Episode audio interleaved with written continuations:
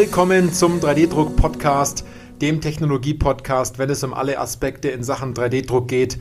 Egal, ob Sie neu mit 3D-Druck und additiver Fertigung beginnen oder ob Sie erfahrener Anwender oder sogar 3D-Druck-Dienstleister, Hersteller oder Zubehörlieferant sind, weil es geht immer darum, ob Sie Ihren 3D-Drucker im Griff haben oder ob der 3D-Drucker Sie im Griff hat. Ich bin Johannes Lutz und ich freue mich auf diese Podcast-Folge, weil diese Podcast-Folge eine Interview-Folge ist mit dem Titel Bambulab gegen den Rest der FFF 3D-Druck Desktop-Welt. Fragezeichen. Das wird eine super interessante Folge, weil viele der Zuhörer hier im Podcast vielleicht schon ein Bambulab haben oder einen Prusa haben oder ein anderes Desktop-Gerät im FDM-Bereich und äh, viele wahrscheinlich jetzt auch überlegen, was soll ich mir als nächstes kaufen? Da hat sich ja jetzt auch vor kurzem etwas getan. Ähm, und viele sich auch die Frage stellen, wie geht es da jetzt weiter? Ähm, was geht da überhaupt gerade ab? Was soll man jetzt kaufen? Macht es überhaupt Sinn? Wie soll man das Ganze bewerten? Und dafür habe ich ähm, einen wirklich klasse Interviewpartner heute, und zwar den Juri Boos von der Firma Urban Maker. Und äh, der Juri Boos hat sich ähm, ganz stark dieser Automatisierung von 3D-Druckern gewidmet mit der Jobbox. Da wird er uns aber nachher noch ein paar weitere Details dazu erzählen. Ich finde es klasse, dass du heute da bist, Juri. Äh, stell dich doch einfach mal ganz kurz und knapp vor. Hallo Johannes, ja, vielen Dank. Ähm, mein Name ist Juri Boos. Ich bin im wunderschönen Münsterland aufgewachsen. Äh, hier äh, haben wir dann auch unsere Firma gegründet, die mhm. Urban Maker OG, und äh, wir beschäftigen uns neben der 3D-Dienstleistung und der Beratung im äh, Bereich 3D-Druck seit 2003 mit der Automatisierung des FFF 3D-Drucks und sind den meisten Leuten wahrscheinlich eher äh, unter der Marke Jobbox bekannt. Mhm, mhm. Auf die Jobbox gehen wir nachher nochmal noch mal detaillierter ein. Da hast du ein richtig tolles System geschaffen, was sehr viele User auch nachts wieder gut durchschlafen lässt, ne, wenn man das so sagen kann, anstatt nachts zu seinem Drucker zu laufen und irgendwelche Teile zu starten. Aber lass uns eher mal auf das Thema noch eingehen, was gerade wirklich alle beschäftigt. Vielleicht müssen wir den einen oder anderen mal nochmal ganz kurz abholen, wo wir, wo wir stehen geblieben sind. Also die letzten Wochen waren ja sehr ereignisreich, besser gesagt auch die letzten Tage mit Stratasys und Desktop Metal äh, und, und was Voxelchat jetzt im Endeffekt auch äh, verkündet hat und, und so weiter. Also, es ist ja ganz spannend, aber eine Sache ist ganz stark herausgetreten, das hast du ja auch ganz spannend mitverfolgt und ich habe auch gesehen, du hast auch auf LinkedIn und auf, auf X, also ehemals Twitter, einiges auch geteilt. Wie siehst du das? Was macht Bambulab da eigentlich gerade? Und äh, fühlt sich Prusa angegriffen oder so? Ja, ich glaube, der ganze ähm, 3D- und ich nenne es mal jetzt äh, Desktop-Markt fühlt sich angegriffen, weil auf einmal kommt äh, eine Firma aus Fernost, die einem zeigt, wie Software funktioniert, die einem zeigt, mhm. wie Hardware funktioniert und das alles zu einem Preis, der ähm, nicht mal auf dem chinesischen Markt konkurrenzfähig ist.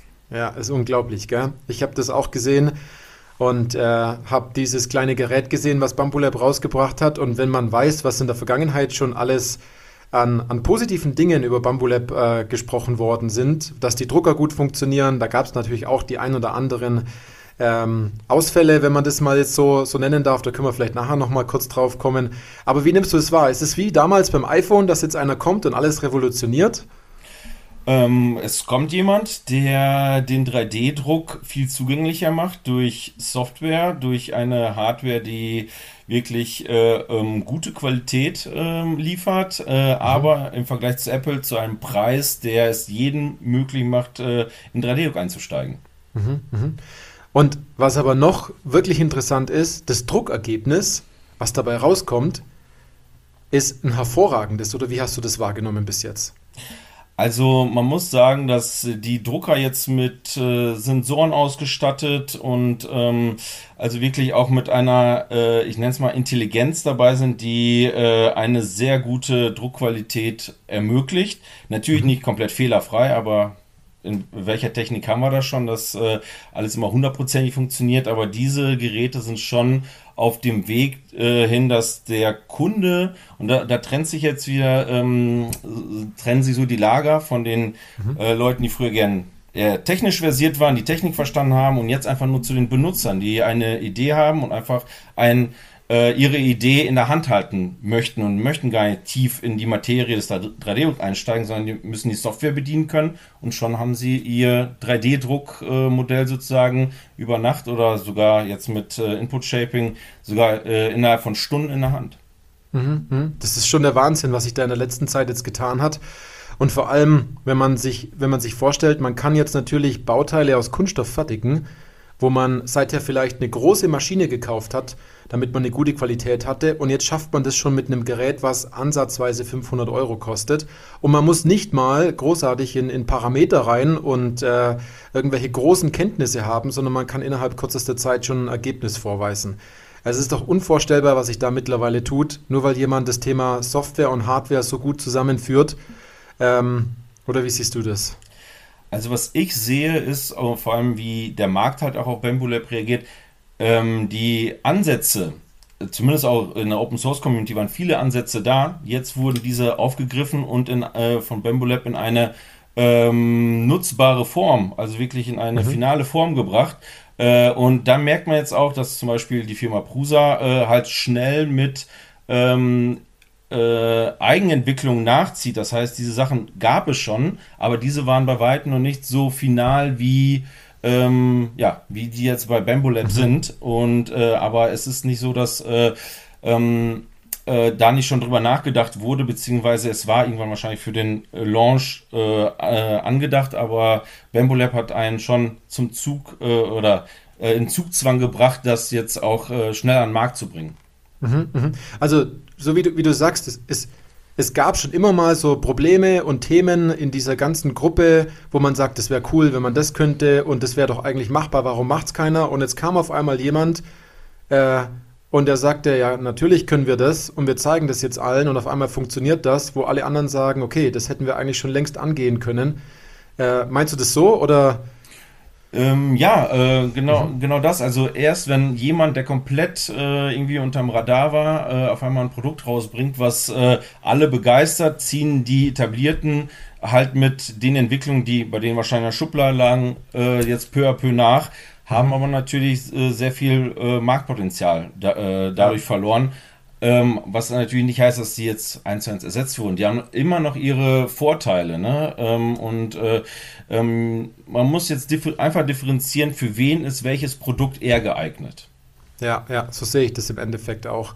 Du hast ja auch äh, bestimmt dieses tolle Interview angeguckt von CNC Kitchen, wo dieser mhm. ähm, CEO von Bambulab im Endeffekt interviewt worden ist. Da gab es ja auch so eine, so eine Frage, ob Bambulab gut oder böse ist und ähm, wie, wie, das, wie die das Ganze sehen. Wie hast du das so, so, so wahrgenommen, als der, der CEO von, von Bambulab da gesprochen hat? Wie, wie siehst du es? Weil du bist ja auch jetzt schon eine ganze Zeit lang jetzt auch in dem Markt auch, auch tätig und drin. Ähm, das Interessante war, dass Bamboo Lab jetzt ein Gesicht bekommen hat. Äh, mhm. Ein, ich finde, relativ äh, sympathischer äh, Schachzug, um äh, halt äh, einfach den Leuten zu zeigen, Bamboo ist jetzt Ne? Äh, ist auch, sind auch Menschen dahinter, ist jetzt einfach nicht einfach irgendeine äh, große chinesische Firma. Ähm, das war natürlich auch markettechnisch so gewollt. Da bin mhm. ich mir sicher. Ähm, und ähm, was man äh, da gemerkt hat, ist, dass einfach viele Sachen, die angesprochen wurden, ähm, wie zum Beispiel, wir möchten, äh, oder die Sachen, die wir entwickeln, dafür möchten wir halt auch, ja, ich sag mal so, äh, auf westliche Weise eine Rechnung stellen, das heißt auch was dran verdienen. Ne? Mhm. Ähm, keiner in der westlichen Welt würde sagen, dass äh, das ist falsch, dem würden wir nicht zustimmen. Aber mhm. es ist halt das Problem mit der Open Source Bewegung, der RepRap-Bewegung, dass dort halt vieles entwickelt wurde, der Community zugeführt wurde und alle davon profitiert haben. So, jetzt kommt jemand, der ähm, das komplett aufrollt, aber auf den Ideen basierend äh, eigene Entwicklung macht und diese dann halt auch patentiert. Ja, es ist halt schwierig, wie soll ich sagen, da irgendwie ähm, Partei ergreifen zu wollen auch. Ne? Mhm. Ja, ja. Man muss jetzt aber auch dazu sagen, wir sind weder gegen Bambulab noch dafür, sondern wir bewerten das jetzt halt einfach, indem wir da ganz locker drüber sprechen, weil du hast dich ja mit den Geräten vor, vor, vor allem von Brusa ja extrem damit befasst.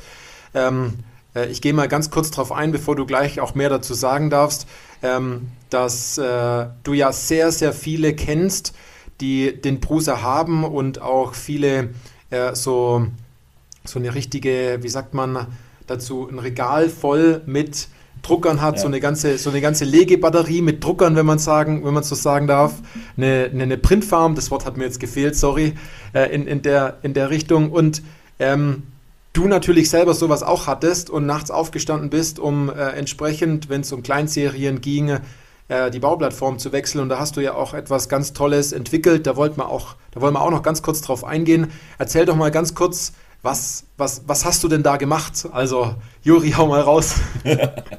ja, also ähm, ich sag mal, äh, die Firma Urban Maker ist jetzt wahrscheinlich nicht so vielen Leuten in der 3D-Branche bekannt, aber äh, unsere Automatisierungslösung für den FFF-Druck, der JobOx, der, ähm, der ist äh, momentan, äh, ja, ich sag mal so, als irgendwie konkurrenzloser Ansatz, 3D-Druck zu automatisieren, auch in aller Munde, muss man sagen. Äh, unsere Kunden sind Printfarm oder Firmen, die ihre äh, Inhouse-Fertigung sozusagen aufbauen wollen, wegen der ganzen, ich sag mal so, in der Vergangenheit, ähm, äh, ja, ich sag mal, Probleme mit den Lieferketten oder mhm. äh, irgendwelche Lieferengpässe. So, ähm, deswegen, äh, ja, die Printfarm, Firmen, die halt Inhouse produzieren möchten, äh, haben wir jetzt unser Jobbox-System äh, für entwickelt äh, und das kam einfach aus der eigenen Problemstellung und zwar, dass äh, wir am Wochenende halt die Drucker immer bestücken mussten, damit wir Deadlines halten konnten, also und dran. Und das, äh, da haben wir uns irgendwann mal einfach gedacht, warum automatisieren wir nicht einfach diesen Plattenwechsel und haben das wirklich so weit geschafft, dass wir ohne Software, ohne äh, Motoren, ohne äh, Elektronik, nur durch die Eigenbewegung des Druckers es schaffen, bis zu acht Platten momentan äh, automatisch zu laden und somit ganze Wochenenden zu überbrücken. Wahnsinn. Also wenn ich das mal so ganz kurz zusammenfassen kann, jemand hat einen Prusa 3D-Drucker oder hat mehrere und er regt sich tierisch darüber auf, warum er am Wochenende ins Büro fahren muss oder in den Keller springen muss oder nachts aufstehen muss oder sich denkt, starte ich jetzt zuerst den einen Druckjob oder starte ich zuerst den anderen. Der eine dauert fünf, der andere dauert zehn Stunden, der andere vielleicht 25 Stunden. Wie takte ich das Ganze ein? Und ihr habt ja ein System geschaffen, wo man hinten einige Druckplattformen reinlegt ohne Roboter, ohne irgendeiner komischen Steuerung, wo der Drucker eins zu eins die Platte danach äh, einzieht und die andere ausschiebt mit dem fertigen Druckvorgang, wo man eigentlich schön unter der Decke bleiben kann, wo es warm und trocken ist man muss nicht raus vor den Drucker, man muss sich schon nicht drüber aufregen, wenn irgendwas nicht geklappt hat in der Richtung, oder? Das ist ganz, ganz gut zusammengefasst, wenn man das so sieht. Genau, also ehrlich haben wir versucht, genau dieses, den Radiodruck so weit smarter zu machen, dass man nicht immer zur Maschine rennen muss, um diese halt wieder anzustellen, sondern dass man seine Druckreihenfolge hat und dann wirklich seinen ganzen Arbeitstag theoretisch andere Sachen machen kann und nicht auf den Drucker schauen muss, um äh, diesen zu administrieren, sondern am Ende eigentlich nur noch die 3D-Drucke ernten muss. Mhm, mhm. Das ist eigentlich richtig gesagt, das richtige Ernten in dem Fall. Und jetzt, jetzt gibt es ja viele Player im Markt, ne? was das Thema angeht, äh, Ultimaker und äh, äh, MakerBot, was jetzt auch zu Ultimaker in dem Fall gehört und äh, viele FDM-Drucker, äh, worunter jetzt natürlich auch Bambulab fällt und Bambulab jetzt natürlich äh, diesen Mini rausgebracht hat, der so ähnlich ausschaut wie der, wie der von Brusa. Wie sieht es da aus, Juri? Was denkst du, werdet ihr auch hier ähm, an den Punkt kommen, dass ihr hier auch ein automatisiertes System macht? Weil einen Drucker zu kaufen für knapp 500 Euro, für alle die, die eh schon viele Drucker haben und dadurch noch weiter aufstöcken können, da hast du dir doch bestimmt schon mal Gedanken drüber gemacht, ja. oder? Ja, also man muss auch sagen, 500 Euro mit einem Filamentwechselsystem dahinter. Also das ist wirklich schon. Okay. Ich frage mich manchmal wieder wirklich die, äh, also äh, der Kostenpunkt ja. dieser Hardware überhaupt äh, wieder eingeholt werden kann. Mhm.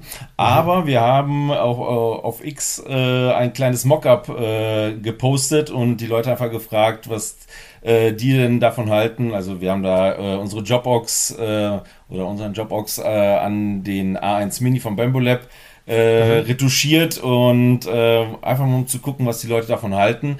Ist aber wirklich jetzt im Endeffekt, ähm, da wir ja jetzt äh, nicht von einer Firma abhängig sind und eigentlich das, was unser Kunde haben möchte, halt ähm, auch äh, bereit sind zu entwickeln, wenn, mhm. ähm, ja, wenn die Resonanzen gut sind äh, und ähm, wir sehen, dass es technisch möglich ist, es umzusetzen, warum sollten wir es mhm. nicht tun? Mhm, mhm. Okay, also es gibt da schon Gedanken dazu, dort doch die nächsten Schritte zu gehen, um äh, diesen, diesen Hype, den es dort gibt, natürlich auch mitzugehen, wenn jemand sagt, ich, ich nehme mir dort einige Drucker wieder ins Haus und äh, ich produziere dort Teile, weil das ist eh total abstrakt, Juri, wenn man sich das mal, wenn man sich das mal so auf der Zunge zergehen lässt. Früher musste man eine große Maschine kaufen, irgendwie die, die 300.000, 400.000 Euro gekostet hat, die mhm. Stahl bearbeitet hat, dann brauchte man Werkzeuge, Kühlwasser, da steht äh, ein Mitarbeiter davor und zum Schluss kriegt man ein kleines Metallteil raus, ne? wenn man es mhm. jetzt mal so sieht. Und man hat dazu auch noch viel, viel Späne gemacht. Ne? Ich möchte jetzt nicht sagen, dass die konventionelle Fertigung schlecht sei, sondern in dem Vergleich. Und jetzt kauft man sich einen 3D-Drucker für, keine Ahnung, 500 Euro, der super gut funktioniert, so sagen es zumindest jetzt alle. Und man hat sogar noch ein Wechselsystem drinnen, also den, Materi den, den, den Werkzeugwechsler, wenn man das so sagen kann, kriegt man fast dazu geschenkt.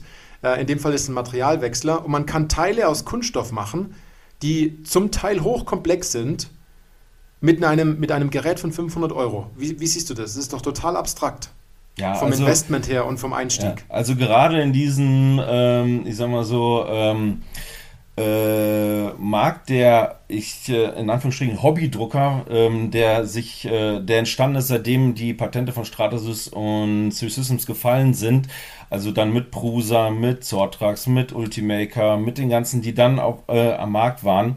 Mhm. Äh, hat man gemerkt, in welche Richtung das halt geht. Das, äh, jedem ist es möglich, mit äh, ein wenig Einlernen, um halt auf einmal Sachen zu produzieren. So, da, ähm, die, die Geräte kosteten erschwingliche 2.000 bis 6.000 Euro. So, jetzt sind wir bei, bei Geräten, die kosten, äh, die kosten keine 500 Euro mehr und damit kann man Werkstoffe verarbeiten, die, ähm, äh, die aus der Industrie kommen. Das sind jetzt keine Kunstharze mit irgendwelchen Eigenschaften und irgendwie ABS-like, sondern ähm, mhm. da kann man jetzt wirklich PTG, was man von äh, PT-Flaschen halt kennt, ähm, einsetzen und daraus, also wenn der Werkstoff die Eigenschaften hat, die das Endprodukt äh, haben soll, dann kann man das jetzt mit diesem äh, Drucker halt wirklich selbst fertigen. Also man ist seine ja. eigene kleine Fabrik. Ja, und auch, auch wenn ich jetzt schon eine ganze Zeit lang in der Branche bin, für mich ist es immer noch erstaunlich, dass man jetzt für 500 Euro roundabout ein tolles Ergebnis rausbekommt, ein Kunststoffbauteil, was man eins zu eins verwenden kann, was man auch für eine Vorrichtung oder für irgendwelche Produktionshilfen verwenden kann und natürlich auch, und das sind ja auch einige Dienstleister bei uns in der Beratung, du kennst auch einige, ähm, die, die, ja, die den Bruser haben, zusammen mit eurem System, ähm, mhm. damit die Platten ausgefahren und, und, und eingezogen werden und die weiterdrucken können. Ähm, da ist es schon abstrakt, mit wie viel oder mit wenig ähm, in Investition oder, oder Startkapital man in diesen Markt einsteigen kann, um trotzdem danach, und wir kennen auch einen, ne, äh, der, der, der viele Serienteile macht in dem Bereich, vor allem Serienteile macht für richtige mittelständische Unternehmen und die damit super zufrieden sind auf einem Gerät, was keine 1000 Euro kostet. Richtig, und äh, dort werden täglich ganze Körbe voll Teile äh, an den äh, Endverbrauch verschickt. Und äh, ich sag mal so, auch für gut befunden. Also man äh, erreicht die Ansprüche des Kunden und äh, das zu einem Preis, wo sich auch viele im Spritzguss, gerade bei diesen vielleicht eher äh, weniger lohnenden kleineren Mengen, äh, mhm. sich vielleicht auch äh, mal danach orientieren sollten, ähm, so, sowas auch ins Auge zu fassen, weil das ist unglaublich, was da für ein, für ein Preis und äh, vor allem auch für eine Ausbringungsmenge äh, bewerkstelligt werden kann. Ja, ja. Vor allem kann jedes Bauteil natürlich auch anders ausschauen danach. Also auch wenn man eine, eine, Serie macht, kann auch die Serie entsprechend natürlich immer wieder unterschiedlich ausschauen. Mhm. Man kann also man ist nicht abhängig von so einem Werkzeug, weil ich habe es jetzt auch gemerkt aus der Vergangenheit, wenn dort jemand eine kleine Stückzahl angefragt hat, dann stirbt dieses ganze Projekt schon daran, indem der erfährt, welche Werkzeugkosten mhm. er hat. Ja. Wenn er aber dann sieht, ähm, er kann dieses Teil in so einer ganzen Druckform, wenn man es sagt, mit äh, 50, 60 solchen Prusa oder anderen Druckern im FDM-Bereich, ähm, kann man auf einen, auf einen Preis kommen von dem Bauteil, was absolut schon üblich ist. Da schütteln manche die Köpfe, und denken sich, wow. Ja. Wenn man jetzt natürlich auch einen Drucker braucht, der dann 30 mal 100.000 Euro kostet, ist es relativ schwierig, dort mhm. einen guten Preis hinzukriegen. Aber wenn der Drucker relativ wenig kostet und ein gutes Ergebnis dabei rauskommt, Ähm, findest du, das ist natürlich jetzt eine, eine, eine, super niedrige Einstiegshürde, dass jetzt demnächst jeder sich selbstständig macht und sagt, ich habe zwei Drucker und ich trete jetzt in den Wettbewerb des ganzen Marktes ein? Ja, also ähm, wir hatten ja schon mal damals die Problematik, äh, wo ähm, 3D-Hubs so ähm, schnell gewachsen ist und jeder mit einem wirklich auch nicht äh, oder mit einem Drucker, mit einer, äh, der eine Qualität erzeugt hat, die absolut nicht Industriequalität hat, aber damit halt äh, auf jeden Fall einen Preis bestimmt hat innerhalb dieser Plattform. Mhm. Und viele Leute davon halt ähm, ähm, die den 3D-Druck nicht kannten, dadurch mit dieser Minderqualität äh, zum ersten Mal in Berührung kamen und dann direkt gesagt haben, 3D-Druck, das ist, äh, hat keine Güte, das ist nichts für uns. So, ähm, da hatten wir damals schon die erste Schwemme von ähm, von, äh, ich sag mal so, Marktbegleitern, die äh, sozusagen, das, ja, wie soll man sagen, den, ähm, den Ruf des 3D-Drucks so ein bisschen zerstört haben. Ja, das kann man, das kann man ja. ja sagen, die Erwartungshaltungen wurden ja, ja also, extrem kaputt gemacht, wenn man das so sieht. Ne? Genau, der Kunde, der Kunde erwartet eine bestimmte Qualität. Er kannte die bisher von äh, alternativen Herstellungsverfahren wie Spritzguss oder Fräsen. Mhm. So, und auf einmal hatte man löchrige Sachen, etwas, was in der Hand äh, durchbröselt. Äh, genau, aber ähm, ich sag mal so, diese, die äh, das war damals, dass ähm, auf diesen schlechten Maschinen dann halt auch ähm, schlechte Bediener saßen. Sagen wir so, man konnte äh, halt nicht viel rausholen. Jetzt hat man Maschinen, die das äh, sozusagen diese Fehlerquellen für einen minimieren und man eigentlich nur noch denken muss, was man äh, in diese Maschine einspeist. Also die Daten entwickeln muss und gucken muss, welche Materialien brauche ich dafür. Mhm, mhm. ne? Und das ist halt, die Einstiegshürde ist viel, viel einfacher geworden. Und ähm, ich habe so ein bisschen die Befürchtung, dass 3D-Druck so ein bisschen in den Köpfen vieler so, äh, das nehmen wir mal mit, äh, kommt ja ganz gut in den, in den Medien und äh, wir machen mal wir bieten Dienstleistungen an, die wir vielleicht gar nicht können, aber die diese Maschinen uns eröffnen.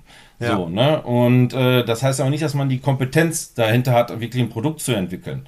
Ja. Ne? Also bei vielen, bei vielen ähm, öffentlichen Einrichtungen ist es momentan gang und gäbe, die Leute von der Idee bis zum fertigen Produkt zu beraten mit, äh, mhm. ich sag mal so, wirklich subventionierten Dienstleistungen, ähm, die eigentlich früher äh, am ähm, ganz normal ähm, einen Wettbewerb unterlagen. So, mhm. ne? Das heißt, äh, und das nur, weil man ein, die Produktionsmaschine halt auf einmal äh, oder die jeder bedienen kann und die halt im Nebenraum steht. Ja, ja. Und dann meint man, jetzt doch in Konkurrenz zu gehen zu jemandem. Ne? Das habe ich ja auch schon ganz stark wahrgenommen. Ähm, jetzt nicht nur in, bei den Desktop-Druckern, sondern auch bei deutlich größeren Maschinen. Ähm, das merken auch viele Dienstleister im Markt dass äh, es dort äh, mal eine Zeit lang gab, wo man sich gedacht hat, ich hole mir jetzt eine große Maschine ins Haus, ich subventioniere das Ganze quer.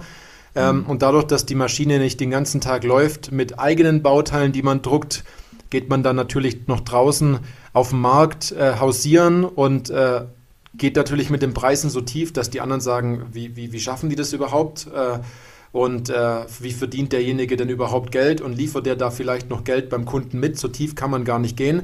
Also das, mhm. das, das, kennst ja. du ja auch. Das war ja auch eine ganze Zeit lang so. Und ähm, jetzt ist natürlich die Einstellungshürde noch, noch kleiner. Ähm, was ich in dem Fall vielleicht ein bisschen negativ betrachtet, aber was ich sehr gut finde, ist, dass man nicht mehr so viel tüfteln muss. Ich weiß das noch, Juri, du kennst es bestimmt auch, was man vor diesem Drucker saß, bis die erste Schicht ges mhm. gesessen ist. Ja, ja. Ähm, wie oft man eine Düse getauscht hat. Äh, dann hat es diesen, diesen, diesen Code nicht angenommen. Ähm, dann wusste man nicht, wie druckt man denn jetzt überhaupt dieses Material. Dann hat man nur eine Hausung gebaut. Und ich glaube, da ist man deutlich vorangekommen, dass man dieses, dieses Ausprobieren nicht mehr hat am Anfang, mhm. sondern mhm. dass man sich eher denkt, was drucke ich denn jetzt genau und wann drucke ich das und bis wann habe ich es denn in der Hand, dass man sich um so ganz kleine Feinheiten noch kümmert. Und jetzt wird ja auf hohem Niveau schon bei Bauteilen gemeckert, da hat man früher in die Hände geklatscht, wenn das mal, wenn man mal so einen Glücksschuss hatte man musste früher, äh, hat, wenn man sich mit diesen Desktop-3D-Druckern äh, befasst hat, musste man wirklich ja schon tief in die Technik eintauchen, bis hin zu Platinenflächen. Ähm, die, die erste Schicht, die bestand daraus, dass man äh, Rennelschrauben drehen musste, damit man äh, dann genau auf den äh, Millimeter genau, äh, ähm, damit der Drucker die auf Millimeter genau mhm. platzieren konnte. Genau, und jetzt ist es, äh, man macht sich viel mehr Gedanken darum, was will ich eigentlich drucken und schmeiß es es ist nicht, man schmeißt nicht einfach auf den Drucker, man muss schon nur ein bisschen die Materialien kennen und kennen, was der Drucker kann und so. Ne? Übrigens, der A1 von Bambolab kann auch nicht alles, aber er kann das, was er kann.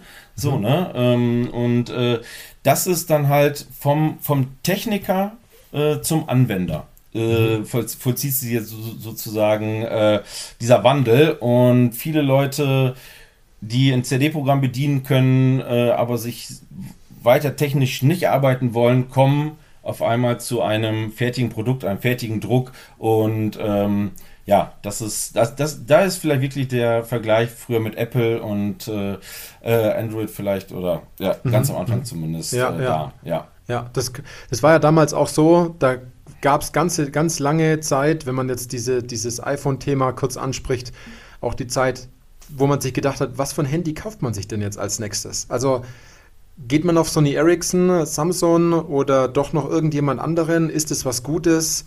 Und damals waren die Handys ja auch teuer und auf einmal kam jemand, wo man genau wusste, das war jetzt Zeit dafür, der entwickelt jetzt den Markt. Und ich finde es auf der einen Seite natürlich auch gut, dass die Leute schnell zum Ergebnis kommen, weil da draußen gibt es noch so viele, ich sag mal, junge Hasen und alte, alte Füchse, wenn man das so sagt, die mhm. alle ihre Erfahrungen mit dem Thema 3D-Druck gemacht haben und sagen, ich habe einmal eine schlechte Pizza gegessen, alle Pizzabäcker machen immer noch schlechte Pizzas.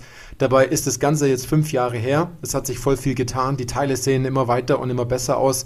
Die Branche hat an sich gelernt, auch ein Stück weit besser zu kommunizieren. Mhm. Also ich finde es find mega spannend und ich bin ja, du kennst mich, Juri, auch der Verfechter dafür, dass die Leute dieses Haustür, das Haustier 3D-Druck ja auch ordentlich mit Bauteilen füttern, dass man diesen Drucker ja auch nutzt und äh, dort richtig Gas gibt, weil wir kennen alle diejenigen, die sagen, gut, ich habe einmal eine schlechte Erfahrung gemacht mit dem Drucker und seitdem ist der Drucker kein Drucker mehr, sondern ein Steher. Dann hat man halt nur noch seine eine, eine Rolle Material in sechs Monaten und dafür hat man den Drucker eigentlich nicht gekauft. Ja. Man, man muss so verstehen, sieht. der 3D-Drucker ist nichts anderes als ein Fertigungsgerät und das muss gefüttert werden. Man braucht äh, Ideen äh, oder Projekte, die man, äh, wofür man den einsetzt, jetzt einen 3D-Drucker, um 3D-Druckswillen zu haben, das macht keinen Sinn. Ja, ja, ja. Was ist dir beim Thema Bambulab und, äh, und, und Prusa und so weiter noch aufgefallen? Was, was, was, wie siehst du die Entwicklung?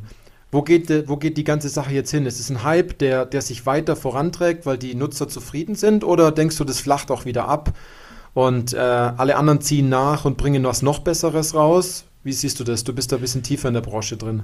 Ähm, ich bin erstmal gespannt, wie der A1 in der Masse performt. Also mhm. bisher hat man nur die Influencer gehabt, also der, der Mini von Bamboo Ähm, ich bin mir aber relativ zuversichtlich, dass äh, ich sag mal, mit dem äh, für das Material, für das er äh, oder mhm. das er verarbeiten kann mit der Sensorik, die er drin hat, einen sehr, ähm, einen sehr guten Markteinstieg haben wird.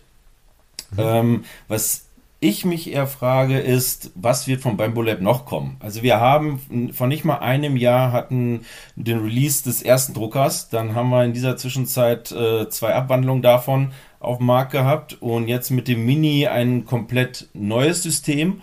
Ähm, alle fragen sich, was, was kommt als nächstes, weil diese Firma schafft es, die großen Bausteine des 3D-Drucks, äh, und ich bin seit 2011 schon dabei, ähm, einfach mühelos irgendwie auf den Markt zu launchen. Ne? Mhm. Also viele haben zum Beispiel gedacht, dass es jetzt ein XL-Drucker werden wird, der jetzt kommen wird. Äh, es war jetzt doch der Mini, aber es ist ganz klar, die Baustellen sind äh, Größe, die Baustellen sind äh, ähm, hochperformante Kunststoffe, also äh, ich sag mal so Peak und Ultim, äh, was mhm. da vielleicht von denen noch kommen wird.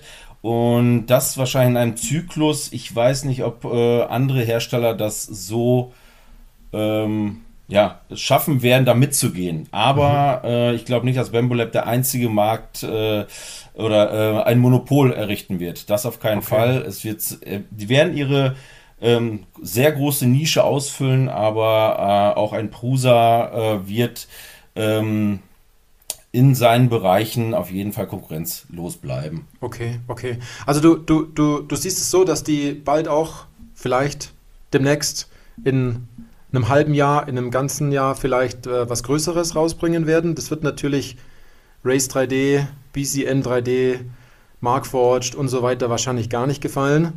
in der Richtung, wenn man äh, die, nächste, die nächste Stufe natürlich jetzt nach oben, nach oben geht. Mhm. Wie siehst du das dort?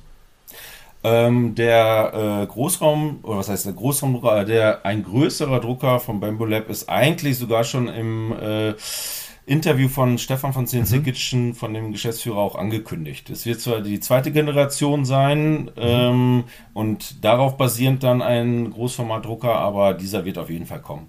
Okay, dann bin ich mal sehr gespannt darauf, weil es natürlich dieses Schuhschachteldesign, wenn man es jetzt so sieht, das reicht vielen aus, aber wenn man dann durchaus sagt, äh, man hat durchaus mal größere Teile und dort macht es natürlich dann auch absolut Sinn, diese Geschwindigkeit, was der Drucker dann auch kann, auch, auch äh, extrem gut auch auszunutzen, wenn man das so sieht.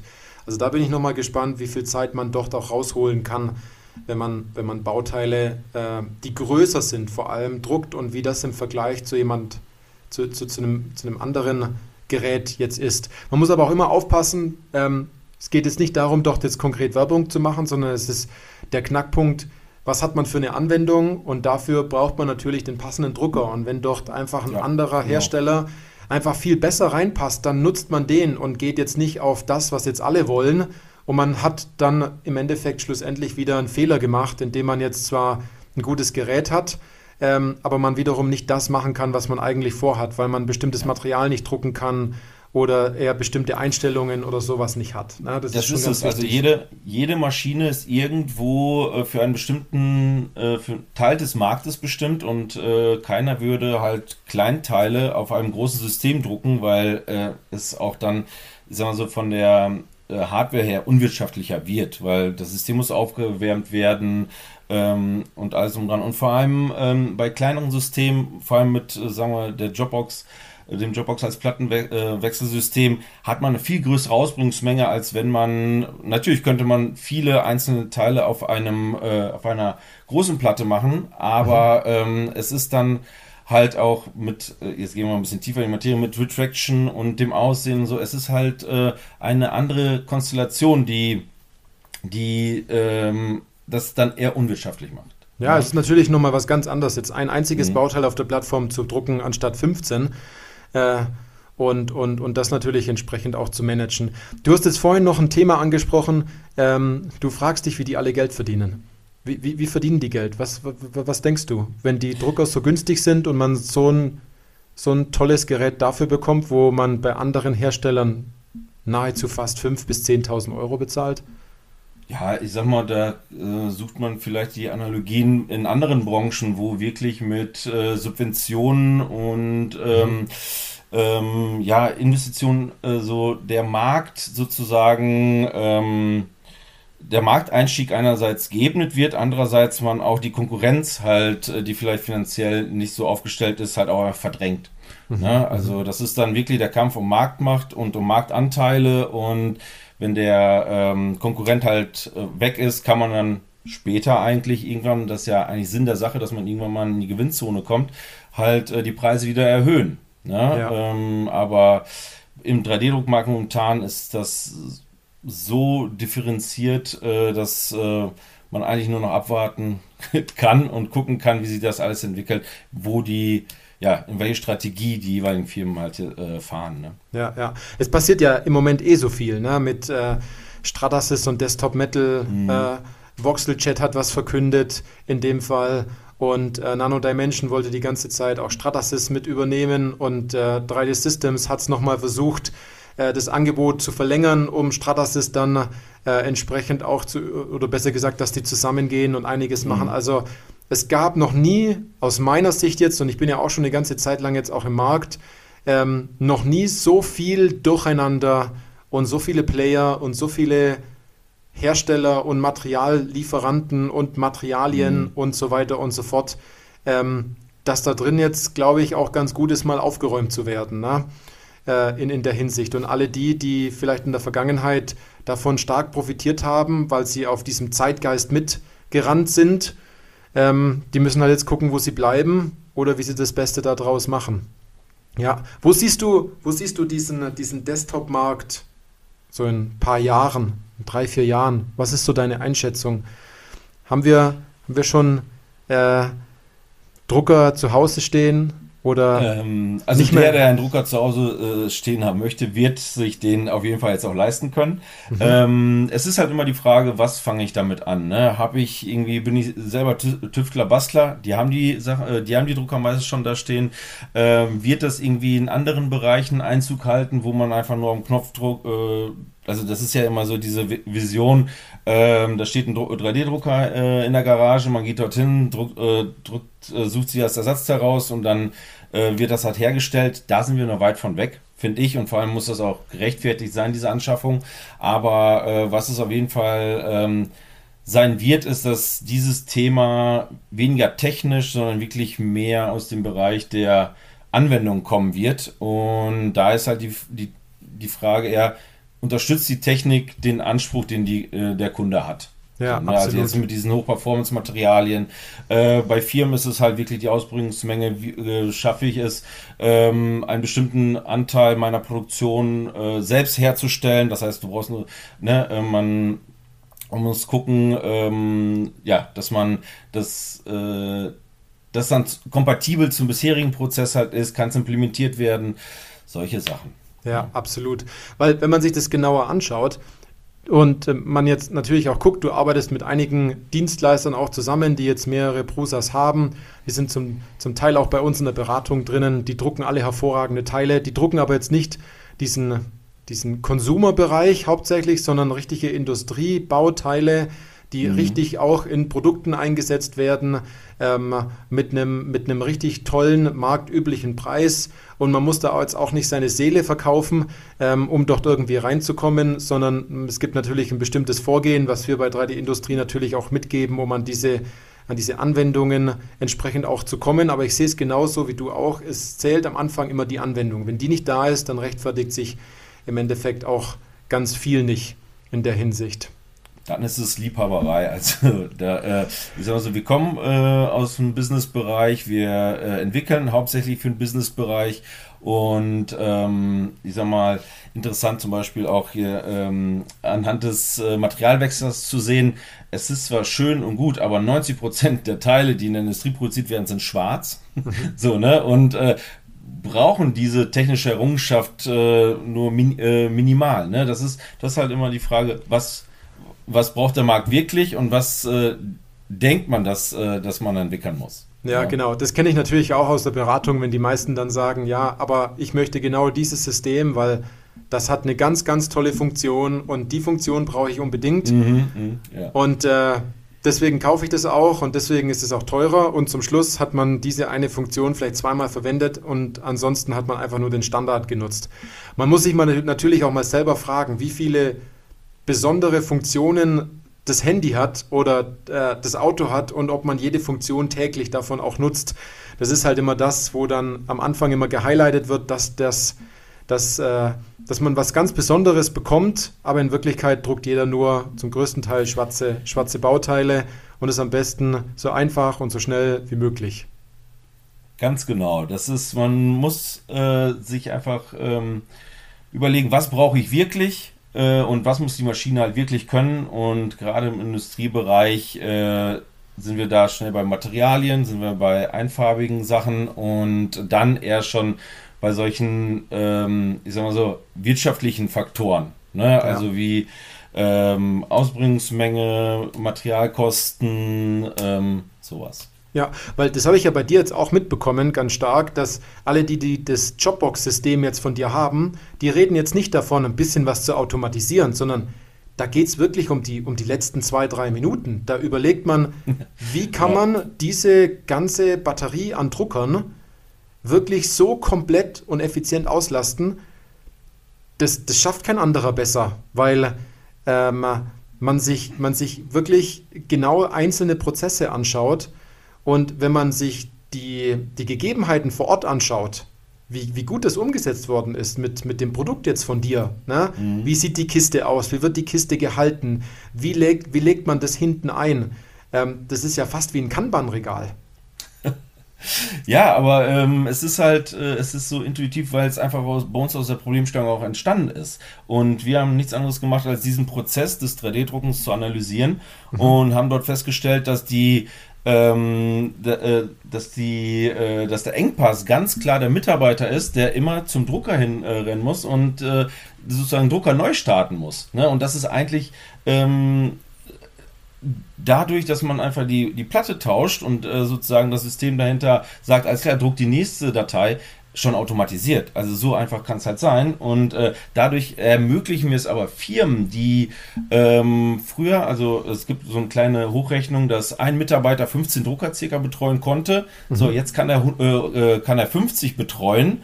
Und ähm, das konnte man beim Kunden halt auch schon, weil er nur 50 Drucker hat. Er meint, das geht, es würde noch mehr gehen. Ne? Äh, es würde sogar noch mehr gehen, meinst du? Ja, es, okay. müsste, äh, es müsste sogar noch mehr gehen, äh, weil äh, einfach ähm, man anstatt, äh, sagen wir mal, nach jeder Druckplatte hinzurennen, man äh, das so timen kann, dass man irgendwie alle zwölf Stunden sich einfach anguckt, was auf diese Maschine als nächstes gehen soll. So, und äh, der Trend oder beziehungsweise das, was wir noch entwickeln wollen, ist, dass die Drucker automatisch sogar bestückt werden. Dass äh, man 3D-Druckdaten hat und man äh, guckt, alles klar, welches Material ist wo eingelegt und das auf, äh, automatisch auf den Drucker dann geschoben wird, mhm. so dass man sogar das noch mehr automatisiert und noch smarter macht. Ja, ja. Wirklich ganz interessant, was du da gerade berichtest. Also immer dann, wenn man meint, man hat ein Problem gelöst, ist das nächste schon da. Und wenn man das nicht annehmen will, hat man gleich zwei, wenn man das so sieht. also ähm, ist ganz spannend, wie, wie tief du in diese Sache eingestiegen bist, vor allem bei den Dienstleistern, die hauptsächlich im FDM-Bereich jetzt aktiv sind und dort äh, auf einmal viel mehr Geld verdienen und äh, viel entspannter sind und äh, diesen, diesen extremen Druck gar nicht mehr haben zu sagen, äh, oh mein Gott, hoffentlich ist nichts ausgefallen, hoffentlich äh, weiß ich, was das, das, das nächste Bauteil ist und mit welcher Farbe ich das drucken muss und mit welchem Material. Man sitzt eher in so einer Kommandozentrale und weiß, äh, ich muss da äh, einmal in zwölf Stunden rüberlaufen oder alle 24 Stunden mal rüberlaufen, um zu gucken, läuft, läuft in dem Fall noch alles. Ganz genau. Wir ermöglichen es einfach äh, den Unternehmen, äh, am Unternehmen zu arbeiten und nicht im. Also ja, wirklich ja. nicht an der Produktion, sondern ähm, der Mensch wird nicht degradiert für einfachste Handgriffe, sondern er plant einfach äh, ähm, ja, die komplette Produktion und arbeitet nicht in ihr. Ja. Und er kann natürlich auch, und das ist ja auch ein großer Faktor, sich darum kümmern, an mehr Aufträge zu kommen, weil wenn er genau weiß, ähm, wie er seine, seine ganze Printfarm am besten auslasten kann, weiß er natürlich auch, was sind die besten Aufträge für ihn. Also wenn es dort um eine größere Serie geht, ähm, dann ist es natürlich was Tolles, das komplett einzutakten mit vielen Druckern, anstatt wenn er jetzt jeden einzelnen Auftrag annimmt. Ja, das geht ja auch ja, noch klar. schön, jeden einzelnen Auftrag, weil man es gut planen kann. Aber ich denke, da steckt einfach viel mehr drin, hochpreisig, aber auch wirklich hochpreisig zu verkaufen, weil man ein wirkliches Problem löst, aber dafür auch eine höhere Stückzahl dann fertigt. Ja, ganz genau. Also man, äh, der Fokus geht dann ganz klar ähm, eher an die Unternehmensentwicklung. Ne? Also dass mhm. man nicht ähm, gestört wird in äh, zum ja ich sag mal Kunden anrufen Akquise anrufen äh, mhm. Termin man ähm, die Produktion besti bestimmt nicht mehr den Alltag wie es früher ja. bei uns halt der Fall war. Ja absolut absolut. Man ist da einfach viel gelassener. Jetzt zum Schluss noch zwei persönliche Fragen an dich Juri. Ähm, beende doch mal bitte folgenden Satz. 3D-Druck ist für mich.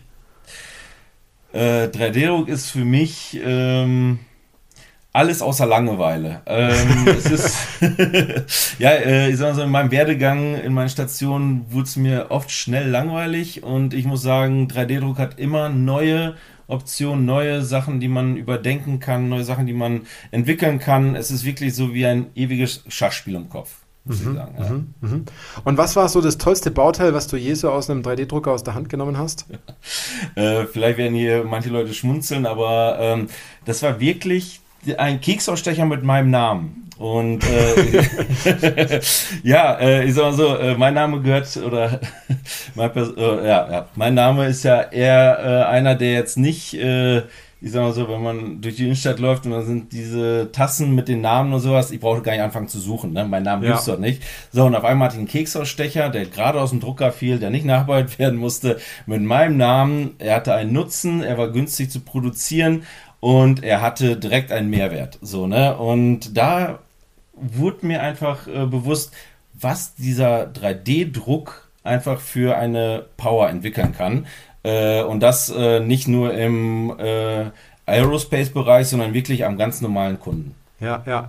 Ich glaube, jeder, der diesen Podcast hört oder der bis hierhin jetzt dat, äh, zugehört hat, der, der hat das schon mal erlebt, dass er sagt, ich habe das Feuer entdeckt, aber keine Sau hat es interessiert. Ne? Und äh, so war es damals bei mir auch in der Hinsicht. Ich glaube, diese, dieses Gefühl, das, das kann jeder irgendwie bestätigen, dass man, dass man etwas gesehen hat, das hat einen dann so geflasht und deswegen ist man in die Branche rein oder kämpft damit auch, weil sonst würde es ja gar nicht an den Punkt kommen, dass so viele Leute doch draußen versuchen, so stark zu überzeugen und äh, alle, alle Register ziehen sozusagen, um, um alle von 3D-Druck zu überzeugen. Und manchmal ist es sogar auch dann so schlimm, dass, die, dass man die Erwartungen nicht einhalten kann, weil man unbedingt überzeugen will. Ähm, mhm. An alle Hörer, es gibt einen Trick, ähm, versucht nicht weiterhin zu überzeugen, sondern nehmt die die äh, schlechte Überzeugung, die doch drinnen ist, oder die Unsicherheit raus, dann kommt man viel schneller ans Ziel. Also, wenn man das so sagt, die Baggerschaufel auf jemanden auszukippen mit 3D-Druck, ach, das ist anstrengend für beide Seiten, aber liebevoll an jemanden zu baggern, warum er das noch nicht gemacht hat, das würde auf jeden Fall mehr bringen in der Hinsicht.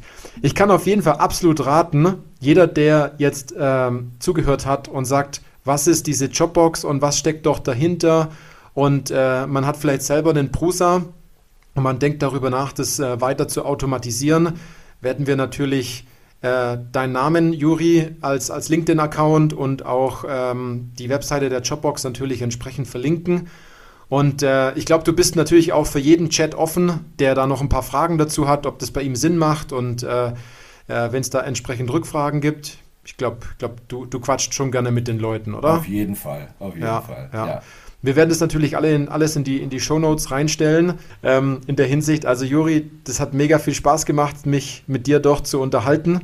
Und äh, mir auch, danke dir. Ich, ja. ich freue mich, wenn wir uns das nächste Mal dann, wenn wir das nächste Mal wieder telefonieren ähm, oder wenn wir uns dann das nächste Mal wieder live sehen in der Hinsicht. Und Vor nächstes Jahr bald. Ja, da müssen wir uns unbedingt sehen. Also auf jeden Fall auch jeder, der jetzt, jetzt zuhört in der Hinsicht, äh, wenn, wenn mich jemand auf der Formnext sieht äh, oder den Juri, sp sp sprecht ihn oder äh, mich im Endeffekt an. Ähm, ich weiß schon, dass ich doch draußen ganz viele Freunde habe, die ich leider nicht kenne, weil ähm, ich im Endeffekt ja nur in eine Richtung rede und dort meistens ja nie was zurückkommt.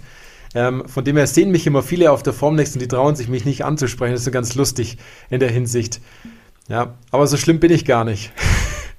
Juri, du kannst bestätigen, oder? Nein, nein, nein, auf keinen Fall. Das ist okay. ein, immer äh, ein sehr fachlicher äh, Austausch und es macht richtig äh, Spaß, auch im Rahmen des Netzwerks sich auszutauschen. Da sind richtig ja. äh, sehr, sehr gute Leute dabei. Ja. Unser Netzwerk ist mittlerweile schon stark, ja. Also jeder, der sagt, er, er möchte dort mehr Infos haben, der sollte auf jeden Fall nochmal in die, in die Shownotes klicken und äh, sich das online nochmal anschauen. Ansonsten, Juri, voll cool, dass du dabei warst. Vielen Dank. Johannes, vielen Dank für die Einladung und äh, ich denke mal, Augen auf und dann äh, können wir die Sachen auch äh, ja, weiter thematisieren. Es wird auf jeden Fall nicht langweilig im 3D-Druck. Das glaube ich auch, absolut.